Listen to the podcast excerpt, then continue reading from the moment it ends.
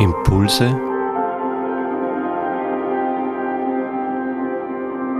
aus der Pfarrgemeinde Hallstatt Obertraum. Herzlich willkommen zu unserem Impuls für diesen Sonntag am 5. Februar. Uns leitet heute eine Geschichte aus dem Matthäusevangelium, wo Jesus den Matthäus in die Nachfolge ruft. Es wird uns erzählt, dass Matthäus auf der Zollstation sitzt, Geld einnimmt. Dann kommt Jesus und ruft ihn, komm, folge mir nach. Und Matthäus steht auf, verlässt alles, was er bisher getan hat, lässt es einfach zurück und folgt Jesus. Ich habe mich immer gewundert über diesen Entschluss, den Matthäus so mir nichts, dir nichts umsetzt. Erzählt uns die Bibel wirklich alles, was dort vielleicht im Hintergrund schon gelaufen ist? War Matthäus ein Sympathisant? Oder geht das wirklich so spontan? Es mag das eine wie das andere möglich sein, dass er Jesus einfach nachfolgt. Auf alle Fälle aber muss etwas in ihm gewachsen sein, was jetzt diesen Entschluss hervorbringt. Ich verlasse alles und folge diesem Jesus nach.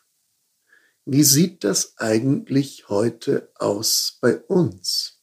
Gibt es noch so eine Radikalität, alles hinter sich zu lassen? Da höre ich dann von Menschen, die ihr Leben radikal ändern, die sagen, warum bin ich nicht schon früher drauf gekommen? Das, was ich in meinem Leben bisher verfolgt habe, auf die anderen zu hören, immer brav meine Pflicht zu erfüllen, aber das Glück oder das Eigentliche, den Sinn habe ich nicht gefunden. Und dann plötzlich stehen sie auf, so wie Matthäus seine Zollstation verlässt und folgen Jesus. Sie verlassen ihren Freundeskreis. Es muss etwas stattfinden in ihnen, dass sie zu diesem Entschluss jetzt kommen und dem auch treu bleiben. Matthäus, ein wunderbares Vorbild. Wem folgt er denn eigentlich? Und wie geht das? Wir können natürlich einwenden und sagen, gut, damals war Jesus leibhaftig präsent, der stand vor ihm und man hatte viel von ihm gehört, er folgt ihm einfach. Aber ich glaube, das ist nicht so einfach, dass wir uns das vom Leib halten. Heute muss es etwas sein, was in uns ist, was uns sagt, es ist dran, steh auf.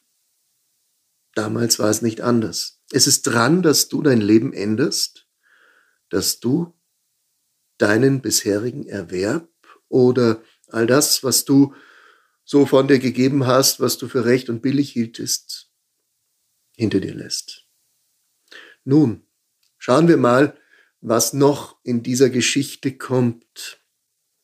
Es kommt der Vorwurf an Jesus, warum er denn sich immer mit Zolleinnehmern, das waren die damaligen ja ausgestoßenen, die man für minderwertig hielt, moralisch minderwertig, warum sich Jesus mit diesen Menschen abgibt und Sündern, die, die praktisch nicht ins Weltbild passten und die für die Gesellschaftsordnung als schädlich gesehen wurden.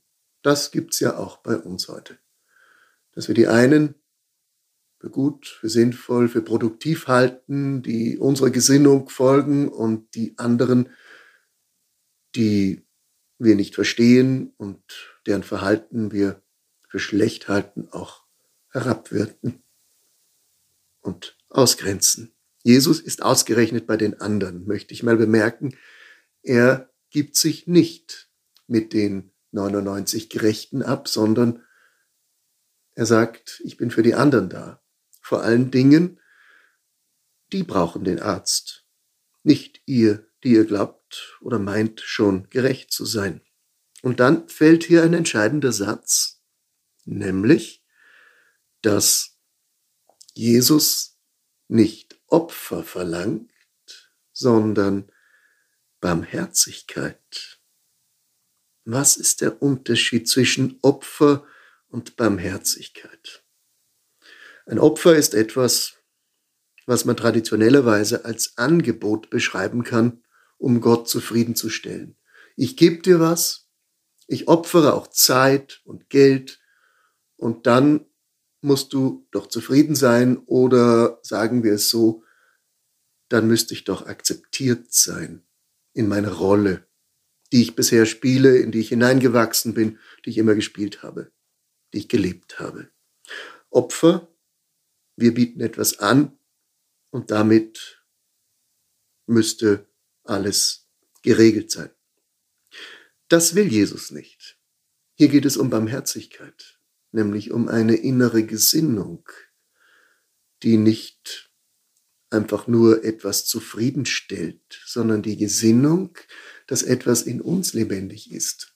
Sagen wir es so, der innere Meister, Jesus, in uns kommt jetzt wirklich zum Zug.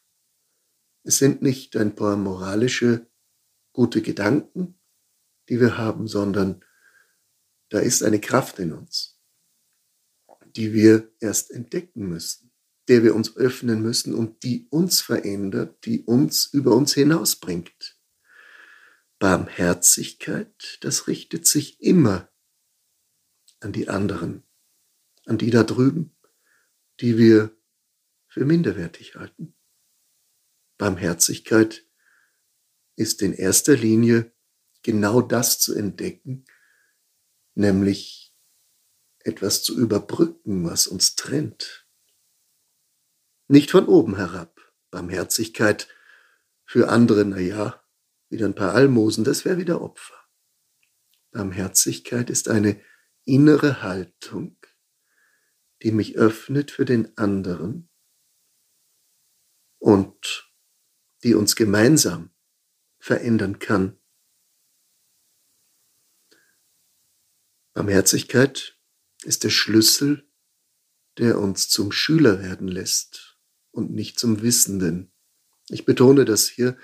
Schüler bedeutet, ich weiß es nicht, was wirklich richtig ist. Wir werden fragend, wir werden neugierig und wir lassen auch zu, dass uns gerade der Fremde, der andere, den wir nicht verstehen, von dem wir getrennt sind, uns weiterhelfen kann. Schüler sein bedeutet, Meister, führe mich. Führe mich dorthin, wo ich etwas entdecke, was ich noch nicht kenne. Das bedeutet, dass wir unser Bewusstsein schärfen, nicht das, was wir schon immer gesagt und behauptet haben, einfach wiederholen und uns darauf verlassen, sondern genau umgekehrt, uns selber auch in Frage zu stellen und uns dem Arzt anzuvertrauen, dem Meister, der ja in uns ist, Christus, ihm zu folgen, dass wir Neues entdecken.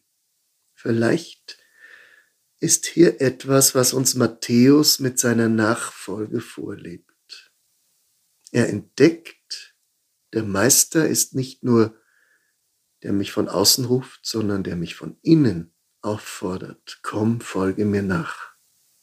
Lerne.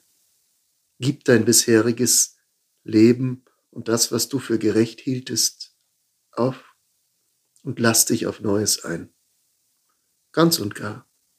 Hab keine Angst davor. Verschließe dich nicht, sondern folge mir in die Ungewissheit und begreife, dass ich mit dir bin und in dir bin.